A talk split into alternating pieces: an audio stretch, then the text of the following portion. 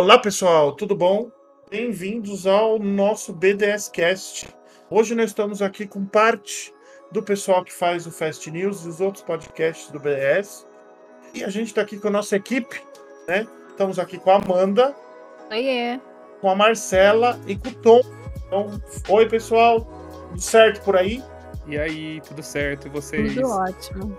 E hoje é um programa um pouco diferente. A gente está é, alterando algumas coisas para o ano que vem no BDS Cast, então vai ter coisas novas, coisas que vocês gostam, festinhos de sempre.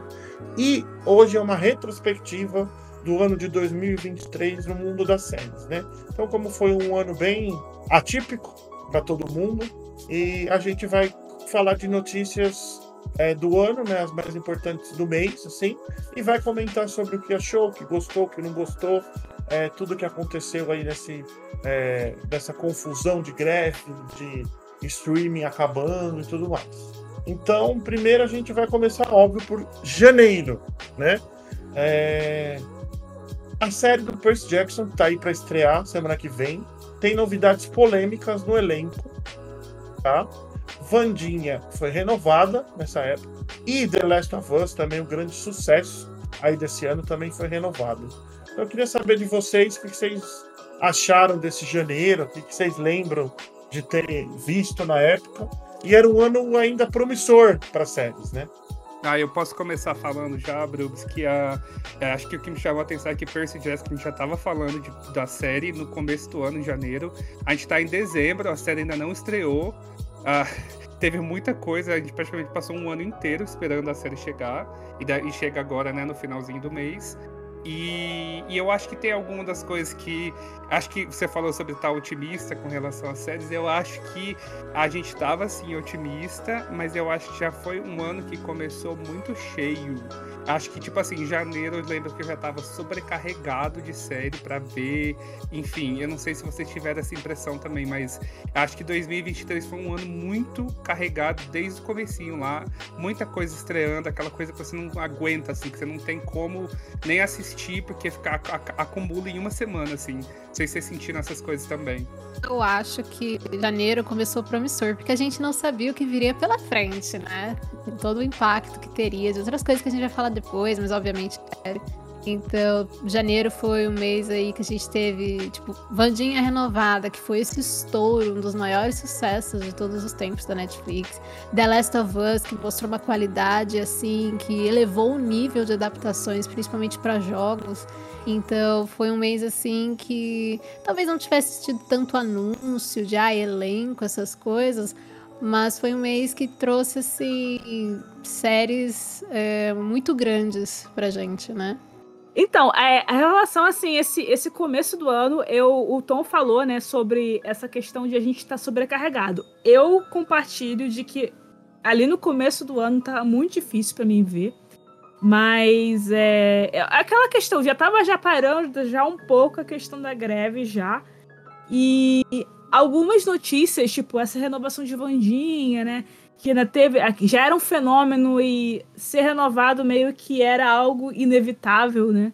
Então, é, foi uma notícia que era uma, de certa forma um pouco óbvia, mas nem tanto.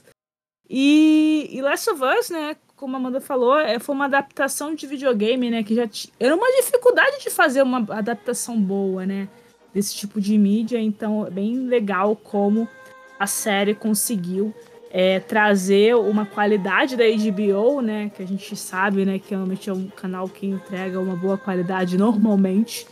E então foi muito bom ver que, que teve esse sucesso aí. Uh, eu também concordo com o que todo mundo falou. Uh, foi uma, um começo de ano eu achei promissor, porque tava saindo, saiu coisas que eu gostei. Então eu até dei uma olhada. Janeiro saiu aquela Poker Face, o Peacock tá chegando hum. agora no Brasil até. Nossa. Mas pelo. É agora, depois de um ano quase. Demora. É, é, saiu The Last of Us. Então eu falei, putz, esse ano vai ser legal. E aí veio fevereiro já. Uhum. Né? Então, fevereiro tivemos atenção nos bastidores de Hollywood de assumir uma possível greve, né? O anúncio da fusão entre a Paramount e o Showtime, o fim de compartilhamento de senhas da Netflix, que ainda na época não atingiu o Brasil, Uhum. e o corte de custos da Marvel afetando séries e adiando estreias. Aí eu já começo, vou eu falar aqui, porque eu já acho que aí já começou Uhum. o começo do sabe? Eu Uhum. já acho que aí já a gente já sentiu que a coisa não ia ser, não ia bater legal, né? Então essa questão de dessas fusões de é, streamings, aí tem término de streaming, a gente teve um ano complicado nesse sentido. Ah, a questão da greve ainda era um começo, olha, o contrato vai vencer, pode repetir 2000 e pode repetir a última greve, né? E, e a questão das senhas também é uma coisa que é, todo mundo comentou, mesmo e da, em boa parte do mundo, assim. É, e a coisa do Paramount, do Showtime, eu ia só, só adicionando aí o do que a gente estava falando sobre as notícias do mês no geral. É, aconteceu e não aconteceu, porque o, o Paramount e o Showtime ainda estão em streaming separados, mas teve aquela Uhum. coisa de adicionar, porque sempre foram do mesmo grupo, né? É tudo da Viacom, quando você vê Uhum. assim no frigir dos ovos, né? Mas eles acabaram deixando essa coisa, ó, a gente vai estar com conteúdo ali. O que é meio que, que. Não que deu início, porque isso já acontecia, né? Mas eu acho que também intensificou um pouco mais em 2023, que a gente vê aí até a coisa da HBO Max e tal. Eu acho que ficou bem claro esse ano com essas coisas a inconstância do streaming que tá sempre mudando. A gente vê que toda. Acho que Uhum. esse ano, eu nem lembro de quantas notícias a gente falou aqui no Fest e tal, sobre streamings se fazendo essa fusão, mudando de grupo, mudando de nome. Tem agora a coisa do Star Plus que vai acabar, que vai se unir. Uhum. Então, acho que 2020, 2023 ficou muito marcada essa coisa de assim, nada que. A Netflix é meio que a constante ali, agora o resto, tudo muda, né? Então, stream acabando, juntando. Então, acho que ficou uma grande bagunça, mas acho que a gente aprendeu uma nova lição aí pro mundo do seriador, que é prepare o bolso, porque os streamings não estão nem aí com que a gente pode pagar, sabe? É- é- acho que é assim que eu sinto com relação a isso. Eu super concordo com o Tom. Eu só queria dizer assim, por exemplo, esse anúncio de que não haveria mais compartilhamento de senhas na Netflix, né? Que demorou um pouquinho ainda para chegar no Brasil. Eu esperava que fosse acontecer uma revolta dos assinantes. Mas como a gente vai ver mais pra frente, o capitalismo venceu lindamente e, tipo, explodiu o número de assinantes da Netflix, que pra mim é o, é o grande destaque, assim, de, de fevereiro, né? É, É. Tanto que outro dia eu fui olhar a fatura do cartão e eu vi um valor, falei, o que, que é isso aqui? E aí era a minha assinatura da Netflix. Eu falei, nossa, eu nem sabia mais quanto tava custando. Eu falei, não acredito que eu tô pagando tudo isso pra ver duas, três séries e no fim chorar porque alguma foi cancelada, sabe? Mas continuo Amiga, pagando também. Você tá pagando a- a- o mais caro, né? que tá caríssimo. Não, eu né? não pago o o 4K, não. Eu pago aquele que é R$39,90, que é o do E meio, já é sabe? caro. E já é caro, né? Eu, eu, eu passo o dia falando mal da Netflix e pago, e pago o Premium Ultra HD. Nossa. Aí, ó, tá vendo? 55 Olha. pontos. O, capita o capitalismo venceu.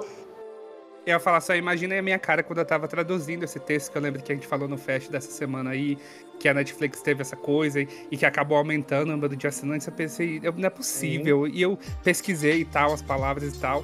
E, e eu achei que eu, eu tava traduzindo errado. Eu falei, não é possível que isso aqui tá certo. Mas realmente aumentou, como a Amanda falou. Uhum. Tem essa coisa de custo aí que também tá exorbitante, né? Mas a gente assina e é uma coisa também que chama a nossa atenção, que é. Tem muita coisa falando sobre a Netflix, né? Que é boa, que é ruim e tal. Mas eu tava é, dando uma olhada, essas últimas semanas aí eu consegui dar uma boa assistida em algumas coisas da Netflix, mas se você pensar bem, ainda é um streaming mais coeso, mais Uhum. fácil de navegar. Então, assim, a gente mais acaba ficando completo escravo, né? de catálogo. Não, é o mais completo. É o maior player do mercado Ah, e sim. sem discussão. Acho que não tem nem debate. Sabe que é uma coisa que, a- que, assim, que acontece? É que as pessoas, é, pelo comodismo, é mesmo que, olha, a Netflix botou essa coisa de proibir compartilhamento de senhas. Mas como já está muito consolidado no mercado, como o site ele é o melhor para navegar, como tem um conteúdo mais diverso, digamos assim, além da Netflix, eu acho que por esses fatores acaba que as pessoas falaram assim: ah, ah, ok, não posso mais compartilhar, mas talvez valha a pena eu assinar aqui sozinho e tal, entendeu? Eu acho que por isso que essa parte do compartilhamento acabou que não foi um tiro, um tiro pela culatra para eles, na verdade foi foi até bem sucedido, né? Pelo que a gente tá vendo. Foi bem sucedida. Uhum. Eu acho que a E é Marcela interessante tocou- que eu, Ah, desculpa, Bruce. Eu sei dizer que a, a Marcela tocou num ponto muito legal, que é a questão de navegação. Nossa, às vezes eu olho para alguns streamings, principalmente para assistir por TV, né, por aplicativo para TV, e eu acho tão ruim, tipo, o Apple TV Plus é horrível, horrível pelo Fire TV. O Apple TV Então- Plus, ele só é bom em, em dispositivos Apple, entendeu? É, exatamente. Realmente. Então, a Netflix, ela, ela foi quem trouxe os streamings pra valer, né? Ela continua sendo a maior, ela tem o melhor catálogo, ela tem a melhor navegação. E a gente vai lá e paga todo santo mês, né, gente? A gente deixou de Claro. pagar TV a cabo pra pagar streaming. Quando você vê, se somar, é capaz a gente tá pagando mais do que antes. Não sei, mas continua pagando. É. É, então, eu, eu acho que eu já comentei com a Marcela uma vez num fest. Uhum. É, eu passo o dia falando mal da Netflix, se deixar, né? É, eu acho que muitos sabem aqui já, porque eu já repeti a notícia. Meu TCC foi sobre a Netflix. Mas ele vai fazer é, nove anos já. Então eu devia dar uma atualizada nele. E, então, eu acabo que. Eu entrei muito nesse mundo na época e acaba que eu fiquei nele, né? Eu assino, mas é isso. Eu vou fazer meio que o advogado aqui. É, não tem Advogado outro diabo. melhor. Não, mas é- você pega qualquer celular, por mais ruim que Capenga. ele seja, capenga, vai funcionar, Uhum. sabe? Funciona muito bem. É, é, um- é uma coisa que, no, no fim, é claro, o preço é importantíssimo e ela, e ela é exagerado, é óbvio. Mas no fim, você viu até a notícia essa semana aí que a Netflix dos Estados Unidos vai ter. Vai continuar lá com Grey's Anatomy, um Uhum. monte de série do grupo ABC, então The Resident e outras tantas aí. É, vai fazer um sucesso absurdo. Porque o povo só tem a Netflix. Sim. Né? E Ah, porque vou assinar, vou assinar o Paramount Plus. Tá bom, eu assino, mas sei lá. Quem assina isso, sabe? vale a pena? Não, vale, não sei se vale a pena você assinar um Paramount Plus. É, Ah, mas aí você vem algo lá, então, específico. é. Isso. O plano da Netflix é 30 e o, o médio é 30 reais. R$39,90. O- É 39,90. então, É. um plano da, do Paramount é 29,90, tá 25 e pouco. É. Você paga mais 10, você tem a Netflix. É. E você tem lá 30 temporadas de Grey's Anatomy, vai ter Law and Order, vai ser NCI, série que o povo passa anos vendo, entendeu? Então eu acho que não tem muito. No fim, ela continua sendo o primeiro lugar. É. Então acho que se ela. Se ela falar amanhã que vai cobrar 100 reais, vai continuar pagando, entendeu? Vai continuar. É, eu, par- particularmente, com essa história aí do compartilhamento, né? Eu comecei a fazer esporadicamente de assinar. Eu ainda me controlo ainda, porque como, né, às vezes eu não tenho tempo, aí eu meio que cancelo. Mas eu tô pegando, tipo, a versão com anúncios, né? E, É tipo, muito anúncio, eu nunca usei. não é muito anúncio. Por, por, por enquanto, pelo menos, não tá tendo muito anúncio. Tá tendo muito pouco. E, tipo, às vezes eu vejo um episódio inteiro sem anúncio nenhum. Aí, tipo, só quando vira pro próximo, entendeu? Uma coisa meio Hulu da vida, sabe? Então, é um preço bom. Eu acho o preço bom, que é R$18,90, que tá no momento. E não tem tanto anúncio assim. Aí, tipo, por enquanto, tô achando que vale a pena. Pode mudar? Eu- É, um negócio. Eu quero adicionar também pra conversa aí, Marcela, que eu concordo com você. Inclusive, eu também tenho streaming com propaganda Uhum. e eu meio que já tô me acostumando, assim, porque a diferença de preço é, eu acho que é muito grande, acho que vale muito a É. pena. Então, eu meio que, assim, esse ano de 2023, principalmente, acostumei com propaganda. E é geralmente, ó, acho que a média é um minuto e meio. Então, Uhum. dependendo do que você tá assistindo, se for uma coisa de uma hora, deve ter uns quatro ou cinco intervalos ali.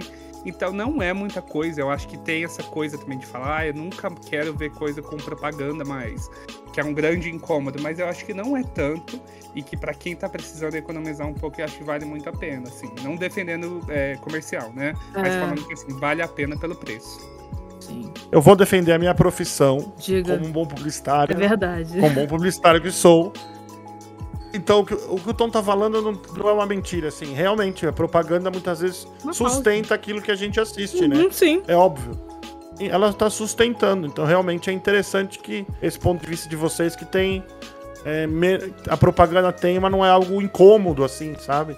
Não é algo que o. E realmente para os preços fazem diferença. assim. Alguém tem mais algo mais a acrescentar? Acho que a gente ainda tem que falar de Marvel, né? Ah, verdade. Esquecemos Tem- tem a gente certeza? Tem Tem certeza? certeza? Não é. É, desse aí eu vou certeza. me abster, tá? Não vou entrar nessa discussão. Não, eu vou, eu vou, eu vou, eu vou, eu faço questão, faço questão. Porque, tipo, a Marvel, gente, a gente tem uma questão da parte dos filmes, né? A gente tá falando de séries, mas também tem, tem filmes. E acho que é meio que quase unanimidade que a qualidade da Marvel caiu de forma é, muito vertiginosa. É, não diria só nesse ano, eu diria já faz algum tempinho, talvez desde a pandemia, quando começaram a É, exibir as fazem aí uns, uns três anos. é, três exatamente. E, tipo, talvez tinha umas coisas que já, já eram algumas falhas que já tinham antes e a gente só come- começou a perceber agora. Mas eu, eu acho que o fato de que quando começaram a produzir um monte de série pra Disney Plus, cara, ficou muito na cara que eles estavam fazendo a parada ali só pra encher conteúdo no streaming. Só pra encher conteúdo. E a qualidade das séries foi, ó, pá, pá, pá, despencando mais e mais. WandaVision começou, ó, tá ok. Mas até o final de WandaVision ficou meio estranho já. Mas aí foi vendo as outras. E foi ficando cada vez mais óbvio que, tipo, acrescenta muito assistir essas séries. Fica aí a questão. Eu não vou nem falar, porque eu e o Pedro no, no de Invasão Secreta eu falei tudo que eu tinha pra falar. É, porque, nossa senhora, hor- horrível. Eu só fui ver agora, né? Eu fui ver Inv- Invasão Secreta. Inclusive, eu escutei o podcast de Invasão Secreta, viu? Então, quem não escutou, É, escutem. principalmente o último episódio, pra quem tá Nossa, é uma de- Aquele último episódio é meio depressão. É meio depressão aquele episódio. Ah, uma piada aquilo, gente, pelo amor de Deus. Né? É, o que eu tenho, eu tenho que concordar muito com a Marcela, porque aí você vê que já em fevereiro a Marvel já tava cortando custos e afetando séries e, e olha o que aconteceu é, com, com a própria filme das Marvel, né? Uhum. É, Então, ó, esse ano a gente teve é, Invasão Secreta, Loki e Horrível. vai ter What If de série, assim. É. Loki e Invasão Secreta foi tipo, ninguém comentou, ninguém viu, ninguém falou. Quem viu achou ruim. É, Loki ainda tem uns Loki, fãs aí ok. meio malucos que É. acharam muito bom, né? Aham. Eu achei Ainda ok. essa- Ah, isso, eu quero também. ver a segunda temporada de Loki. Eu amei. Que é foi Ela não a foi- série, pra mim foi a Ela não é horrível, Ok. mas é tipo, é ok, é só ok, entendeu? É É só ok.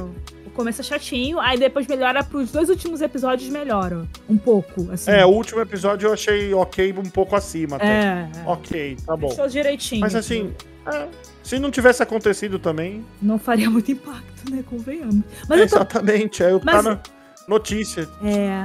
Porque, tipo assim, eu já não era. Tipo, a primeira temporada eu também não achei sensacional também, entendeu? Então, pra mim, tava assim, ah, ok. Eu não tava esperando muita coisa. Então, tipo, ah, beleza e tal. Agora, a Invasão Secreta foi tenebrosa. E o Arif, eu acho que vai ser ok. E, tipo, que é meio standalone. Nossa, vai e tal. sair um por dia. Ainda vou ter esse desprazer de Ah, assistir é? um por dia. Um por dia. É, é de dezembro, 22 de dezembro a 30 de dezembro. Nossa senhora. Estão querendo jogar tudo logo, despejar tudo, né? Porque Echo também. É, Essa- despeja tudo, porque ninguém tá nem aí também. Eita ferro. Nossa Ah, eu já quero o E aí- podcast de Warif também, viu, Brubs? Você e o Pedro já preparem Nossa. aí pra, Coitado. pra Eu e o criticar, tá? Eu, eu gosto de ouvir as críticas. Não, eu, eu ainda acho interessante o Arif, porque assim, cada episódio é separado, tem uma Uhum. história única, é, é um multiverso e tudo mais. Então acho que ainda dá pra dar uma viajada, assim. Uhum. Ah, Então vamos ver o que vai acontecer. Mas vou falar com o Pedro pra gente fazer um podcast com esses. é, acho que são sete episódios. Um E aí, vamos para março. Uhum. Março teve bastante. Eu acho que teve bastante. é, já temos coisa da Marvel de novo, então vamos lá. Polêmica nos bastidores de The Idol são reveladas pela revista Rolling Stone. Anitta no elenco de Elite. O ator Jonathan Majors da Marvel foi preso acusado de agressão física à sua parceira. E o Gabriel Leones é, substituiu o Senna, né, no lugar do Chai Suede, que preferiu continuar na Globo.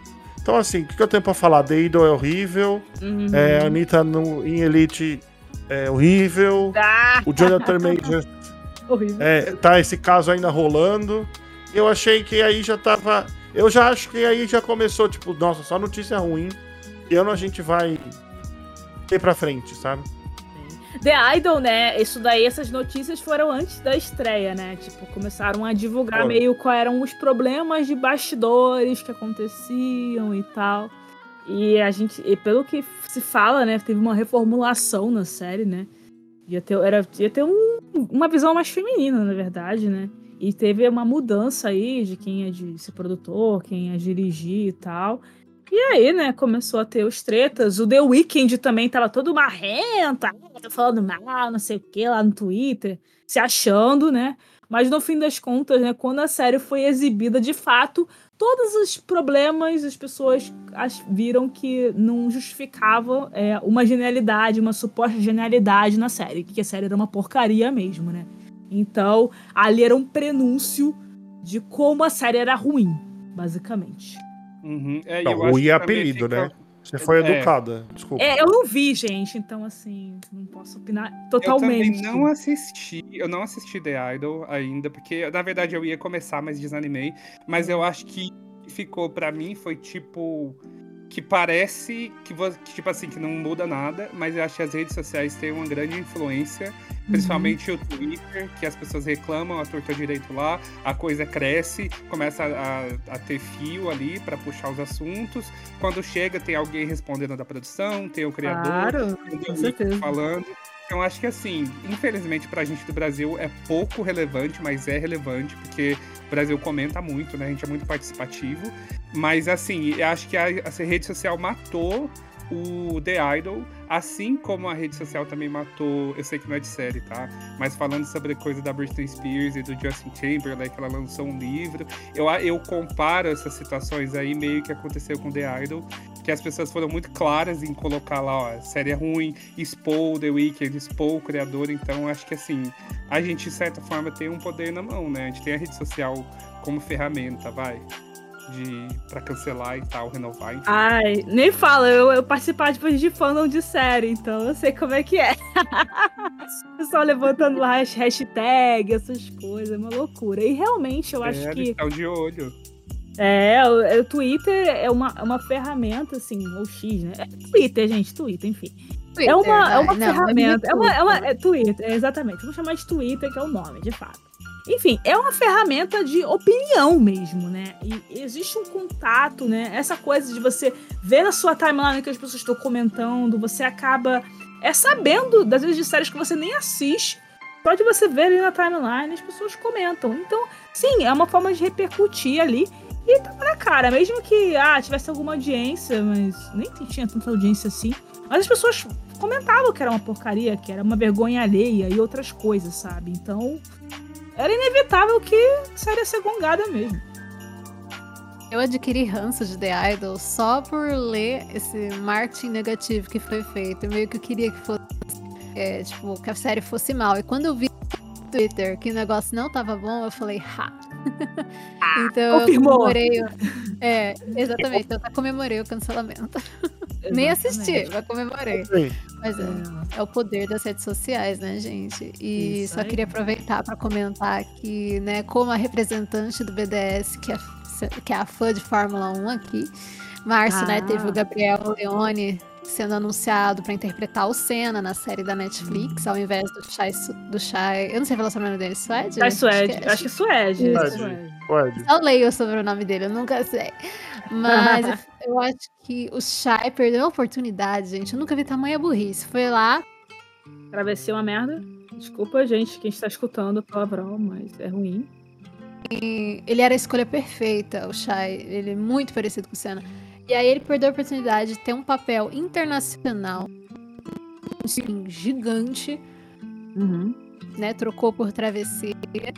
E bom pro Gabriel Leone, né? Que se deu muito bem e vai ser eternizado no papel de uma figura absolutamente icônica do esporte. Eu tenho, eu tenho a mesma impressão. Mas assim, ele preferiu ficar com um salário fixo, né? Do que ganhar uma bolada, sei lá. Essa foi a visão dele no momento. Uhum. Então, em abril, nós tivemos a estreia de The Night, Night Agent, terceira melhor estreia da história da Netflix. Assim. E a sexta mais assistida entre produções de língua inglesa. Tivemos também Citadel, renovada antes da sua estreia. Aí eu vou citar aqui o Veio Aí Podcast, né? Nós fizemos também com os participantes que estão aqui, né? Então foi o Tom e a Amanda, né? Uhum. É, falaram sobre essa série eu diria, complexa. A não dizer. A não dizer, né? Não, não teve os resultados esperados, assim, né? É, membros do Congresso tentam barrar a fusão da Warner Bros. com a Discovery, porque diminuiria a concorrência no mercado e opções de programação para usuários. Os primeiros anúncios da plataforma Max. Anúncio de mais uma série baseada em Crepúsculo. Treta nos bastidores de Severance da Apple TV por causa de desentendimento entre os showrunners Sam Erickson e Mark Friedman. Nossa, que mês agitado, não lembrava de tudo isso não. Sim, foi um mês, né? Bem, bem interessante.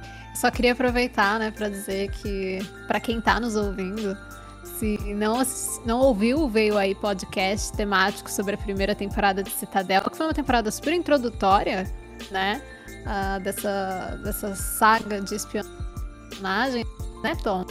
E, e conferiu, veio aí podcast e maratonar com a gente essa série que cara, né? E realmente é uma produção super cinematográfica e foi, foi bem interessante de acompanhar. Talvez não tenha sido uhum. tudo que a gente esperava, porém foi uma experiência bem interessante e é o início de um universo que eu acho que ainda vai fazer muito sucesso. É, eu acho também, eu acho que é legal a gente falar aqui, independente do que estão falando por aí. Se você tá desanimado para ver a série, não quer ver, não veja, mas assim, para quem quiser ver, eu acho que vale a pena. E quando a gente se junta e comenta sobre, eu e a Marcela, a gente coloca. Ah, perdão. Eu e a Amanda, a gente comentou bastante. Eu comentei com a Marcela sobre outro programa. quando a gente, eu e a Amanda falando sobre Citadel, eu acho que ajuda a experiência de você assistir depois ouvir um podcast. Acho que é uma experiência legal, independente da série. Então, Acho que tem isso aí. Eu ia me juntar aí na conversa sobre Abril, que é a coisa da fusão da Warner com a Discovery, que acabou acontecendo, não tiveram como parar. Então aí só adiciona um pouco mais o que eu comentei aí no começo do episódio sobre essa coisa de os streamings eles meio que fazem o que eles querem e a gente já tem uma ideia aí se a gente como usuário tá sempre à mercê dos streams, imagina os atores, né? Que a gente teve essa coisa da greve que a gente vai falar um pouco mais ainda agora, a gente passou meses falando sobre isso, mas a gente entende porque a gente tá pagando para eles ter essa frustração e os atores estão recebendo deles, devem receber recebem centavos aí, né? Alguma, coisa. Mas a gente vê por aí o tipo de tratamento que teve. Já teve aí também rumores falando sobre Severance da Apple TV Plus, que teve todo esse desentendimento. Até agora a gente está esperando. Então foi um mês assim bom e ruim por conta das frustrações que a gente teve como seriador, eu acho. Assim, a minha opinião sobre esse mês aí de abril que foi cabuloso. Eu acho que o Tom falou muito bem aí sobre o mês de abril o que que foi, né? Uh, mas eu queria aproveitar uma coisa que eu acabei esquecendo de falar, porque me, me, empolguei falando de Citadel, mas eu queria comentar sobre The Night Agent, muito rapidamente, porque eu vou falar de The Night Agent mais tarde, mas foi um... Eu achei uma coisa muito interessante, né? Se tornou a terceira melhor estreia de uma série original Netflix, e no total a sexta mais assistida entre produções da língua inglesa, mas eu achei que foi uma série que não era complexa, e acabou mostrando que você pode fazer uma história simples, porém bem feita. E a gente está vendo hoje em dia streaming lançando série, série, série, série, série, muita coisa igual, muita coisa reciclada e mal feita. Então eu achei que The Night Agent foi uma coisa que não teve nada de uau, que história diferente, sabe? É, nunca antes vista, porém foi muito bem feita e mereceu o sucesso que teve. É, The Night Agent virou uma das séries favoritas 2000 inglês, depois eu vou falar mais para uh, ah, sobre uh, a gente estava falando de e falou de Amanda, né? Falou de Citadel. Eu não gostei. Esperava mais, assim. É, acho que nem eles acharam que o resultado foi tão quem esperado assim. Mas o podcast era divertido porque pelo menos eles davam um, um up assim, né? Eles não desanimaram assim. Obrigada. Com invasão secreta que vai numa decrescente, assim, né? Ah, no episódio ok. Ah, não acontece nada, entendeu? Não, é, ela tem coisas mais boas do que ruins. Bem, o mês de abril, né? Assim, eu não assisti, eu confesso, não assisti nem Night Agent nem Citadel, gente, até hoje, desculpe. tá difícil. Mas é uma coisa interessante aí, né, que se mencionar essa questão de, da fusão da Warner Bros com a Discovery, né? Porque, assim, é, a Warner, ela tava com muitos problemas, né, de, de, dívidas mesmo, né, uma dívida enorme, e até por isso que eles precisavam fazer alguma fusão.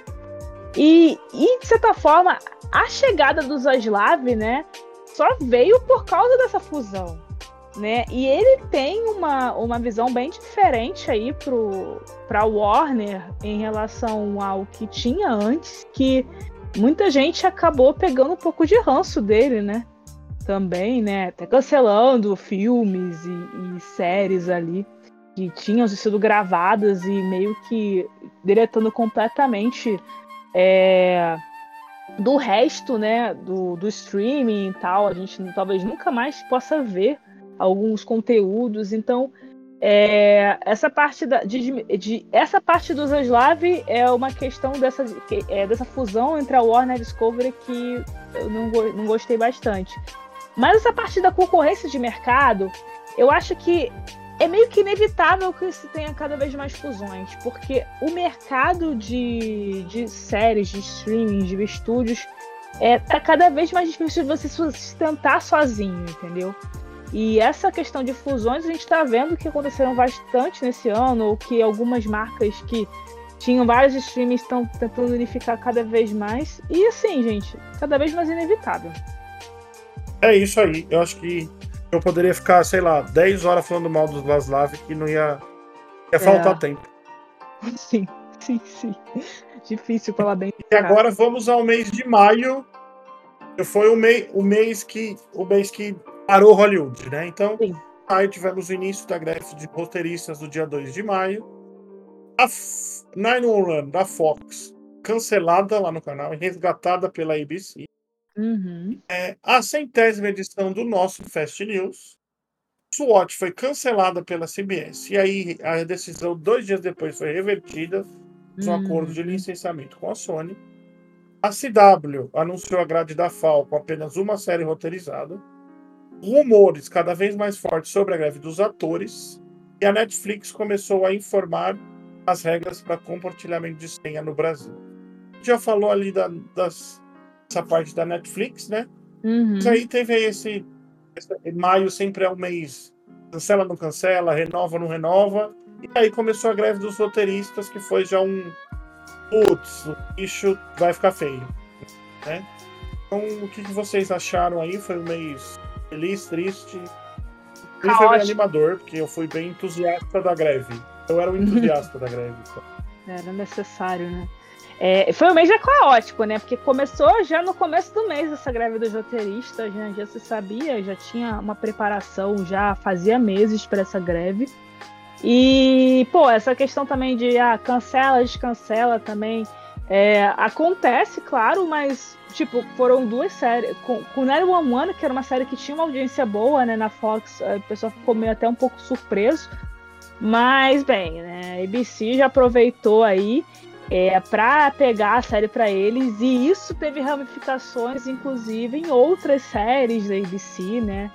E com certeza Station 19 foi afetada por isso, no fim das contas. Eu acho que Sim. se uhum. 911 não fosse pro canal, eu, eu acho que Station 19 teria durado mais tempo. Então, uma coisa que é se pensa... Posso então, falar sobre foi... 911? Fale, eu fale, tive essa, Eu tive essa discussão com uma amiga minha que a série favorita dela atual é exatamente Station 19. E 911 é uma das minhas séries favoritas que eu acompanho há anos. E a gente discutiu muito sobre isso, né? E ficou muito claro de que, né, 911, para quem não sabe, é originalmente da ABC e era a série mais cara da Fox, né? Tinha, tinha um licenciamento ali. Então a Fox abandonou, ficou apenas com o spin-off que é 911 Lone Star. E aí a ABC viu ali uma oportunidade, porque lá nos bastidores já devia estar tá tendo a conversa de encerrar Station 19. Porque hum. o que hum. acontece? Station 19, se não tivesse tido greve, tanana, estaria rolando agora, até o, né, o início do ano que vem, mais ou menos o que? Abril, maio. E aí uhum. entraria o que é na Fall? 911. Então a ABC não deixaria de ter uma série de bombeiros. Né? O que Uhum. aconteceu é, teve a greve e reduziu o tamanho da temporada final de Station 19 para acho que 10 episódios, né? Aham. E aí que Sim, veio o problema. E agora no Twitter tá a guerra 911 versus o fandom de Station 19. Sim. Mas, amiga, é uma coisa, Nossa, assim. Station Perdão. 19 tem fandom? Aham. Agora eu fui surpreendido. Sei, não. Tem, cara, tem fã. É porque assim, tem mais fã da- do casal lá, né? Da, da Maia e da Karina, né? Ah, tá, não, mas aí tudo bem. Ah, tá, ok. Eu vi a treta que eu, a treta que eu vi foi dessa, mas eu sei que tem um fandom, acredite ou não, mas enfim, tinha um fandom.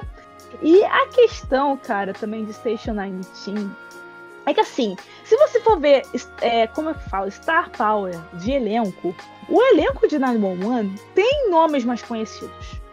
Muito mais. Entendeu? Tem a Angela Muito- É, Bassett. muito mais. Já, já Pois falou, velho. Óbvio A que a série foi ABC feita pra aprende. ela. Vocês sabem, mas a Exato. série foi pra ela. Exatamente.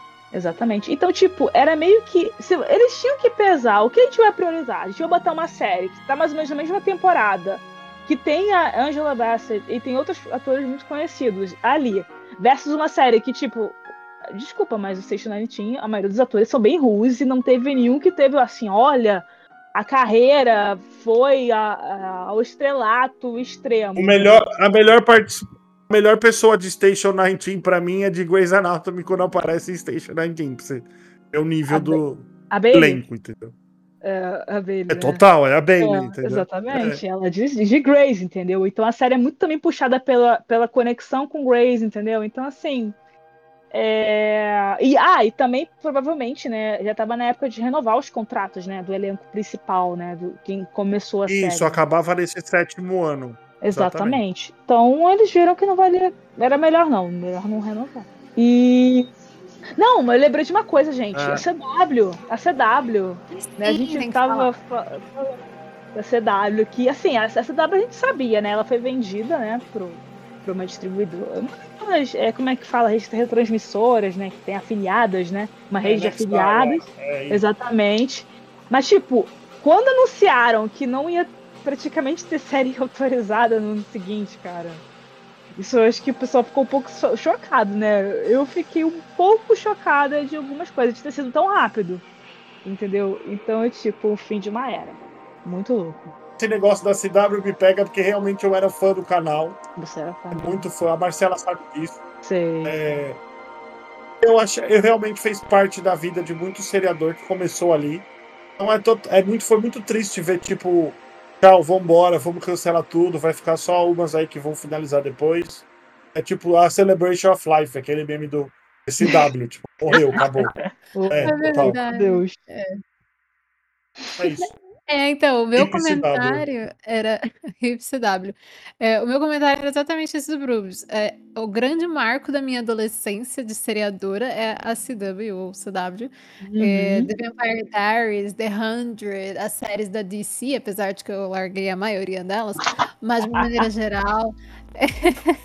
porque o, o conteúdo foi assim declinando. Mas eu tô Foi. firme e forte com Supergirl, é, Superman and Lois. Eu vou ver até o fim, tá indo aí pra última temporada. É, mas, cara, é um marco. Eles faziam série com pouco orçamento, mas Sabe, a gente assistia, a gente curtia, e o fim foi tão assim, tão abrupto e tão triste. Então é um fim de uma era e eu ainda desejo que dê certo para pro canal, porque tem um espacinho no meu coração para ele. Mas é, dá medo o futuro do, do canal agora. Gente, eu queria fazer um comentário também. Eu falei que eu não comentar, mas eu vou. Desculpa fazer um comentário tardio aqui, Brooks. Mas é. Eu só ia falar. Não levantar um debate, vai. Mas assim, eu entendo todo, tudo que vocês estão falando sobre o CW e tal. E, mas assim, será que já não tá. Porque acho que das últimas produções que o canal teve, eu lembro que era muito mais negativo do que positivo. Acho que tem a nostalgia de um canal que um dia existiu e que tinham coisas boas, mas já faz uns anos aí que não gera mais nada de positivo. Será que não é uma coisa então positiva e que o canal tá mudando de estratégia? E eu tô só falando isso porque tem uma série que tá na minha lista para ver que chama Sullivan's Crossing, que é uma das séries já que o CW tá colocando na programação. É uma série canadense. Tem o Chad Michael Murray de Ah, na Watch tá Hill. bom. Tem, pra quem, tem. É, pra quem lembra dele. E, The assim, One Tree Hill. É, eu vi muito comentário positivo, que eu falo de comentários, artigos online, né, falando sobre a série, os caminhos que tá seguindo e tal. Então, assim, será que a gente pode esperar que tenha um resultado positivo daqui a um tempo? Eles estão colocando uma série lá do. aquela série que era do AMC, que tem um protagonista de, é, de cor, né? Uma série majoritariamente de um elenco negro. Então, será que isso não pode ser uma ferida que tá doendo por enquanto, mas que no futuro vai ser uma coisa boa para todo mundo? Sabe, eu fico questionando essas coisas, se pode virar ser uma coisa boa um dia, sabe? Eu só acho que não vai ter isso, mas isso já vem de uns anos, eu concordo com você. É, não vai ter o mesmo impacto que teve há 7, 8 anos atrás, sabe? É, porque era muita série Infelizmente, que... eu acho que... Era muita série, assim, que era meio adolescente, né? É, um pouco público jovem, assim, né? Também tem essa questão também. Por isso que eu acho que pegava muita repercussão, mesmo sendo meio, às vezes, a qualidade meio duvidosa, entendeu? Às vezes passando raiva assistindo, sabe? Então, é, tinha isso também de pegar o público jovem com essas séries, e aí eu não sei se essas, pelo que eu sei, o foco é diferente, né, normalmente. Uhum. É um Sim, se você era mais velho, né? É, exatamente, né? A gente não quer crescer, né, gente? Basicamente, vamos combinar Convenhamos, né? adolescente, Isso. né? Ah, mas trabalhar, ah, mas trabalhar é muito chato. Quero não, quero ficar em quero casa vendo série. É hoje, Vamos ficar claro, no high school da vida. é isso. Mas eu concordo com o Tom, eu acho que eles estão colocando uma programação até interessante de séries compradas é, da, do Canadá e tudo mais. Uhum. Vai que, né? Vai que melhore. Aí. É que melhora. E aí, em junho, pessoal, tivemos ó, um aumento recorde no número de assinantes da Netflix. A greve impactando a San Diego Comic Con. A Paramount Plus cancelando oito séries de uma vez. É... O Ryan Murphy não renovando o contrato com a Netflix, mas ainda tendo produções por lá. Monster e The Watcher, né? A Netflix anuncia nova métrica de audiência por views, ao invés de horas assistidas, uhum. e a janela de exibição passou de 28 para 91 dias. Nossa, quanta coisa da Netflix. É, pois é, né? Pois é. Muitos cancelamentos da Paramount Plus, né? Um que eu, eu lembro, assim, entre esses cancelamentos foi de Queen of the Universe, que era tipo um reality musical de drags, que tipo, eles estavam passando a segunda temporada, e aí do nada eles cancelaram e, tipo, jogaram os últimos episódios, uns três, quatro episódios de uma vez, e, tipo, uma semana depois tiraram do conteúdo do, do streaming, sabe? E teve outros também que eu lembro que eles cancelaram e, tipo, tiraram rapidamente né? Então foi assim. Aquela a... série que o povo até gostava lá. De Greasy? Será que era Greasy? O... Greasy, é. É, Pink Ladies, né? Uma coisa assim. Também foi outra também que foi vítima, né? E é, foi muito corte de custo. Acho que eles, tipo, ah, a gente tá. Porque Paramount Plus, convenhamos que não acho que não é muito assistido, né? E começaram já a cortar, já devia ter algum prazo ali, né, para para renovação ia ter que pagar mais, algo assim, né? até de, de, exibição mesmo, né? E indo, né? E assim, a, a Comic Con, né, já ia acontecer em julho, né? Mas aí a gente em junho a gente foi vendo que justamente porque tinha a iminência de ter greve dos atores também. E aquela coisa, como a gente viu, se os atores e os roteiristas estão de greve, eles não podem promover as séries que eles trabalham de jeito nenhum, né? E aí a gente começa a ver é, as repercussões disso, né, futuramente, né? Então foi uma questão que eu achei já interessante. E, essa coisa da Netflix, da métrica de, de sucesso das séries, é, era uma questão porque muita gente estava reclamando que só tinha tipo um mês para ver série e depois disso já cancelava rapidamente. Né? E não dava chance para a série crescer. Porque às vezes a série, tipo, às vezes não, as pessoas não assistem quando a série sai de imediato, né? Nem todo mundo tem tempo de assistir assim de uma vez, entendeu? Vida, né? Então, é essa coisa de aumentar para três meses o tempo é interessante, né? Eu achei uma mudança muito interessante. Alô? Eu concordo com a Marcela. eu acho que ainda não é ideal, né? Essa coisa do por views. É, a gente queria que eles a Netflix se expusesse de uma maneira melhor, mas é melhor do que horas assistidas, porque eles estavam colocando no uhum. mesmo patamar, tipo, uma minissérie de quatro episódios e uma uhum. série que tinha, sei lá, quantas horas, tipo 20 é episódios. É então não hum. era justo, né? Não era justo. Então, é. pelo menos deixou um pouco mais justo. E deu mais tempo também das pessoas descobrirem séries, porque a gente já viu muito isso. Séries que estavam lá soltas no catálogo, ninguém dava nada e de repente, por algum motivo, boom, né? Então, mudança, foi mudança positiva, não é perfeito, mas uhum. acho que uhum. para mim é o grande destaque aí de, de junho, junto com o fato de que o capitalismo venceu e o pessoal continua assinando a Netflix com essa história de compartilhamento de senhas, né? É, me surpreendeu, e, e, mas foi o que aconteceu. É, eu sou entusiasta dessa coisa de números de audiência e olhar a demo e olhar quanto marcou em milhões, assim acho que a Netflix peca muito nessa questão de ser transparente quanto aos seus números, né? Com certeza. A Amanda comentou, a Marcela também já falou sobre isso. É, recentemente, agora essa semana aí, eles lançaram um Excel gigante com todas as séries e um monte de horas vistas e quanto foi e uhum. o total. Achei bem interessante, assim. Não que seja perfeito, mas um pouco mais de transparência aos seus assinantes para vocês, para a gente entender né, como funciona, quem gosta desse tipo de, de assunto, assim. É. E foi isso, esse meu destaque, assim. Wire Murphy voltou, saiu, né, também acho que foi interessante. É, mas ele já voltou aí para os canais Disney, né? E vai voltar ao seu sucesso logo logo. Em julho, tivemos Water None, é salva do cancelamento, é. mas deve mudar de casa. Animation encerra no Brasil Sex Education será finalizada, série da HBO indo para o catálogo da Netflix e a greve dos atores começou no dia 14 de julho. Tem um comentário. Então, eu acho que para mim Tem um comentário. grande destaque é a greve. É assim, é, Hollywood, eu acho que os estúdios não estavam esperando dessa forma e a greve começou e eles bateram o pé e, e aí é o começo de uma história longa, complexa, mas legal dos grevistas. E sem os atores, é, sem esse pessoal que trabalha ali no dia a dia dos roteiristas também, a gente não teria o que a gente consome hoje, né?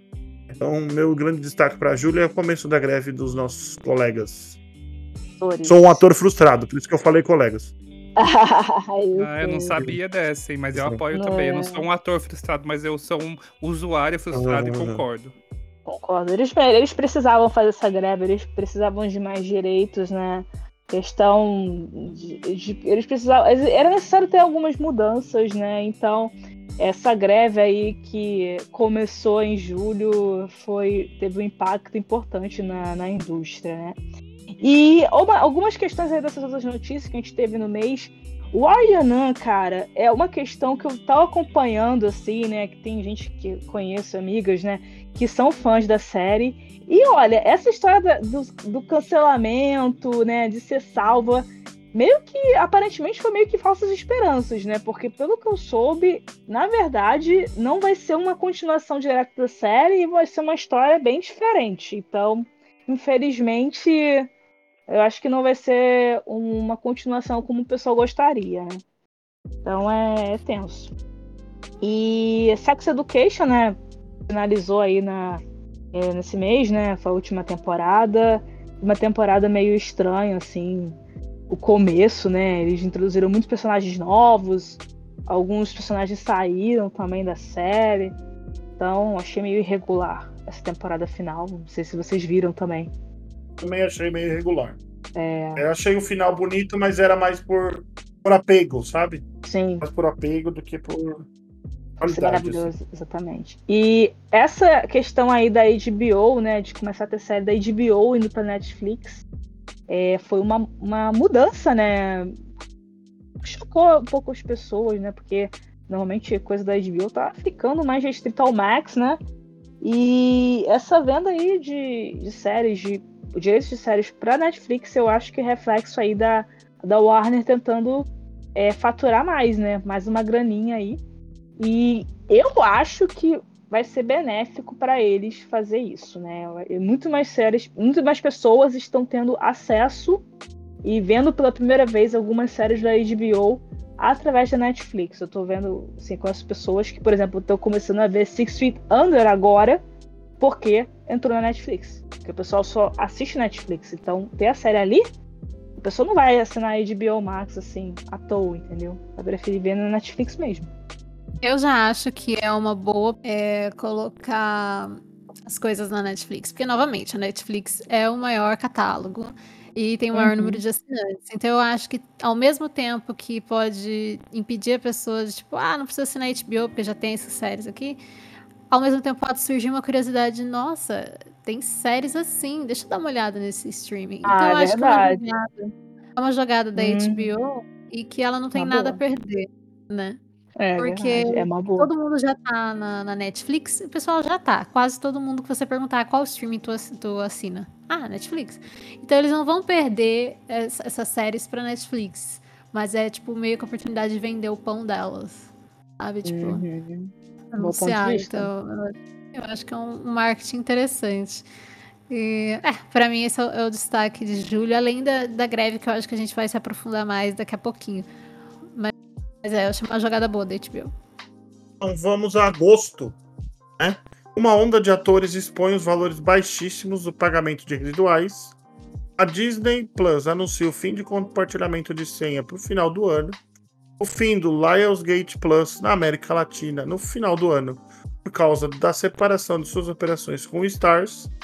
E Peripheral e a League of Their Own têm suas renovações revertidas e o Warrior Dunn ganha a trilogia de filmes.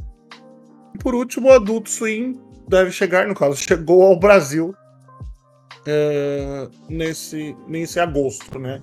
Eu acho que o destaque mesmo fica por conta de é, da questão dos residuais, aí as pessoas descobrindo que eram residuais, né?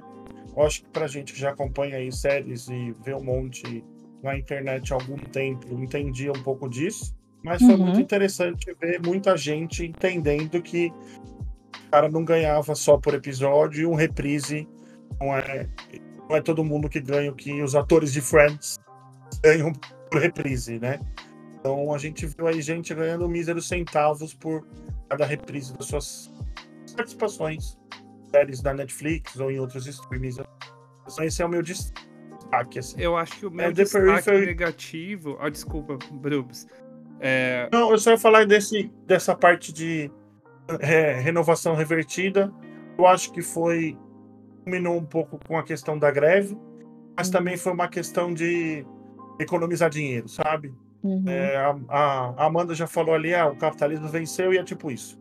O fim não é se a gente gosta e sobe hashtag. É se dá lucro ou não dá. É, eu ia falar sobre, exatamente sobre isso aí, porque assim, o capitalismo eu acho que sempre foi o maior motivo que as séries são canceladas, logicamente, não estão dando dinheiro, eles cancelam, não tá nem aí se a gente assistiu, se a gente viu um final ou não. Mas eu acho que o importante, que não o importante, vai, o que eu achei de pior nesse mês de agosto é que começou, eu acho que foi o começo da maior onda de, de dessas, desses cancelamentos de séries já renovadas. E acho que foi uma uhum. coisa assim, para mim, que foi o fim da picada, que é você ter a, a, a, notícia da renovação e eles irem lá e voltarem atrás. Eu acho que sempre teve cancelamento, a gente aprendeu a digerir aquilo, mas quando renova e reverte, eu acho que isso é um sentimento novo e muito frustrante pro seriador. Então é o meu destaque aí totalmente negativo para esse começo que depois aconteceu em setembro, outubro, novembro, até esse mês também já teve. E eu imagino que não seja uma coisa incomum mesmo depois da greve. Eu acho que agora que já foi feito, vai ficar uma coisa meio, ó, a gente já começou a fazer mesmo, aí é uma nova estratégia de mercado, sei lá. Infelizmente acho que deve acontecer também. É, como fã de The Peripheral, eu tenho que falar que eu fiquei assim, muito chateada. Oh. Eu fiquei chocada. Porque a gente, né, seriador, a gente vai lá, sei lá, se é uma série de TV mesmo. A gente acompanha semanalmente pra ver qual que é a demo, qual que é a audiência, não sei o quê. Se sai no, no streaming, tipo a Netflix, a gente vai lá ver quantas horas ou quantas views pra gente ver se o negócio vai renovar. Aí renova, a gente respira, inspira e fala, ufa. E aí agora tem que ficar com medo até começar a produção de que se vai mesmo rolar. E, assim, durante a, a greve a gente viu produções que estavam filmadas na pós-produção sendo canceladas. Então, assim, é, é, é pra quando que tranquilo? Quando estrear? Quando tiver uma data de estreia? Não sei. Mas para mim foi muito ruim. É, e isso durou todo esse segundo semestre. E aí, é, é, entrando em setembro, é, o canal MC fechou acordo com o sindicato de atores. A Warner Bros. TV suspendeu o acordo com os produtores como Chuck Lorre e DJ Abrams. O artigo da Vulture mostra indícios de fraude nas críticas do Rotten Tomatoes.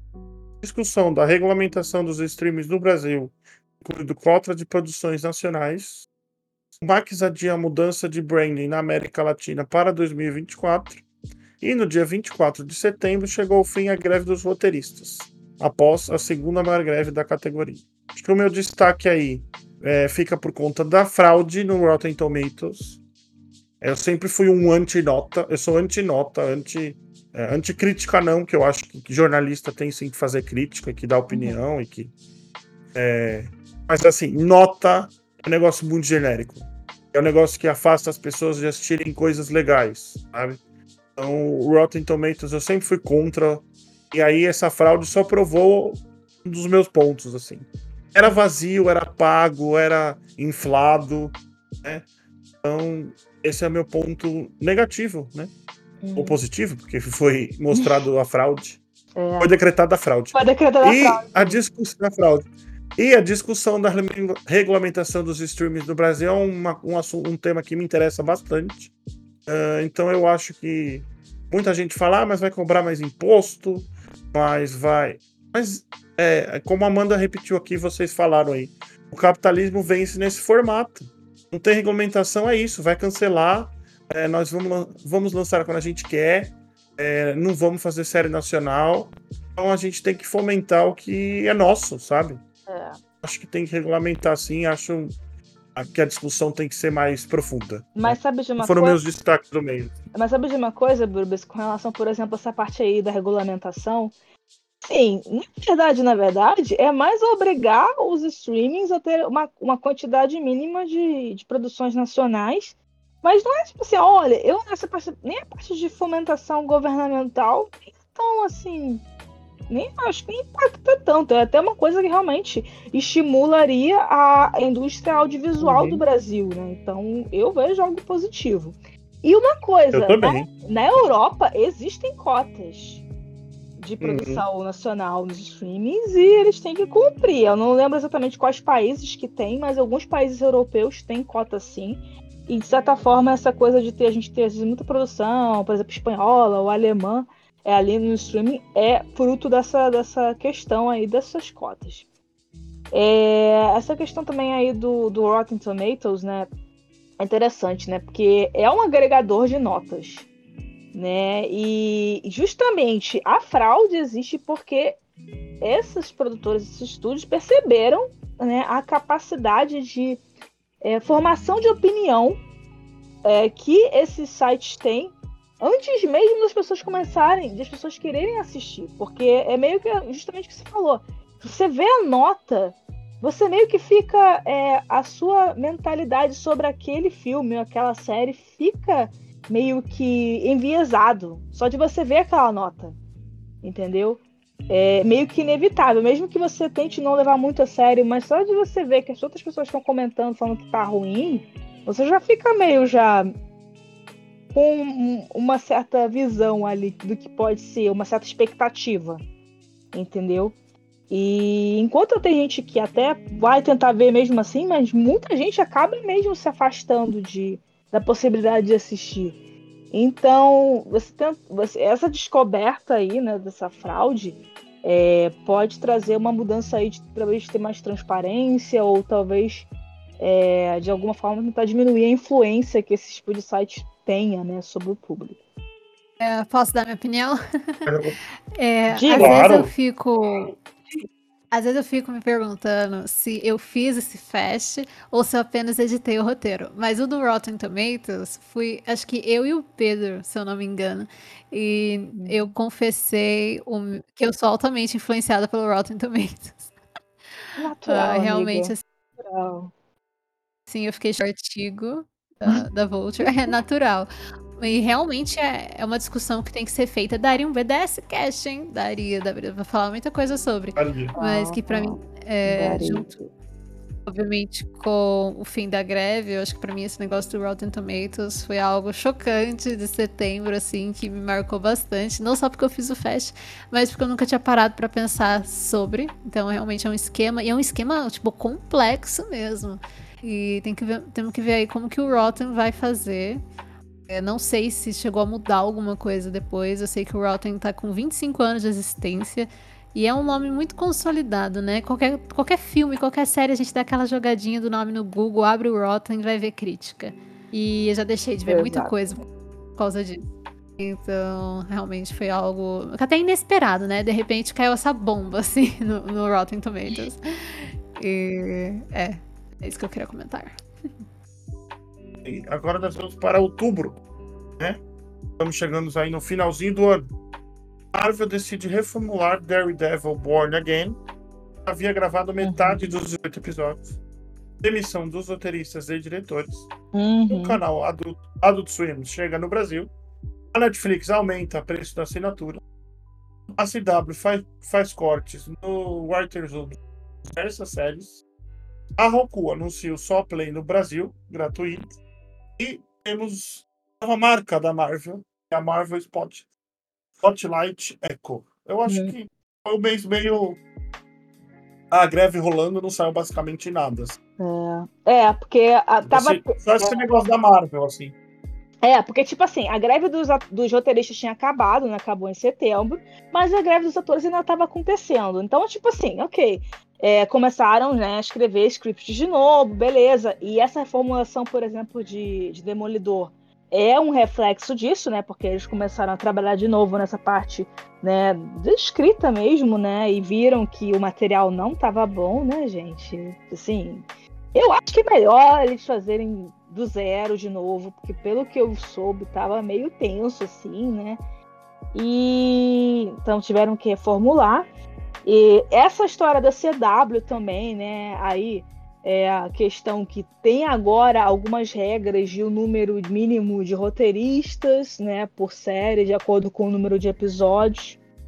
E a CW, eles basicamente cortaram ao mínimo possível, né?